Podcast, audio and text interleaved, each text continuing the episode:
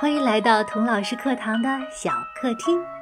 今天跟大家聊聊为什么要讲迪士尼的故事。喜欢听童话的朋友一定会发现，童话故事里总少不了咒语。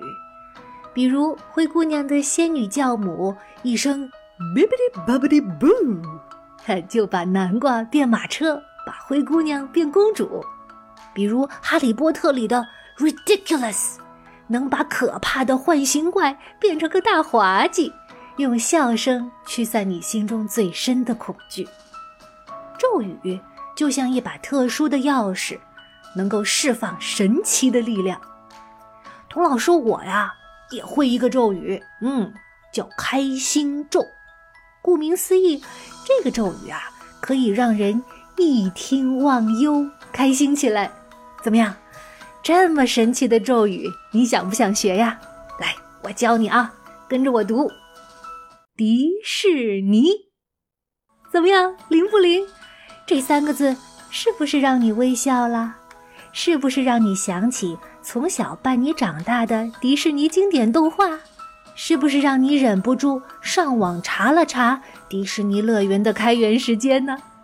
是不是让你进入迪士尼单曲循环的模式？是不是很洗脑啊？这首歌我女儿也就听了四五千遍吧。迪士尼不但是个令人开心的咒语，它更是一个超级符号。这个符号和世界上千千万万人的童年相连，这个符号和东方西方五彩缤纷的童话相连。这个马上快满百年的老字号。仿佛永远年轻，永远散发着令人惊叹的童真、童趣、活力和创造力。可能正是因为这个符号太成功了，人们往往忘记了，迪士尼首先是一个人名。这个人曾经是个孩子，这个孩子曾经根本没有童年。一个没有童年的人，却为全世界的孩子创造了最美好的童年回忆。你难道不想知道，这个叫华特的孩子是怎么长大，用他的一生活出了千千万万个童年的吗？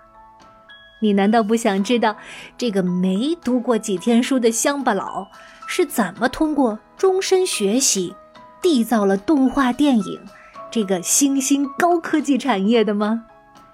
你难道不想知道，这个拒绝别人叫他 Mr. Disney 的老小孩儿是怎么能够一生保持孩子的那股活泼泼的好奇心和创造力的吗？那就跟我一起走进华特迪士尼的人生，看看这个职业造梦人的现实与梦想吧。我还在朋友圈分享了不少迪士尼的珍贵照片和视频，赶紧在微信上加“童老师课堂一”为好友吧，就是“童老师课堂”这五个字的汉语拼音加上数字一。我们下一期小客厅再见吧。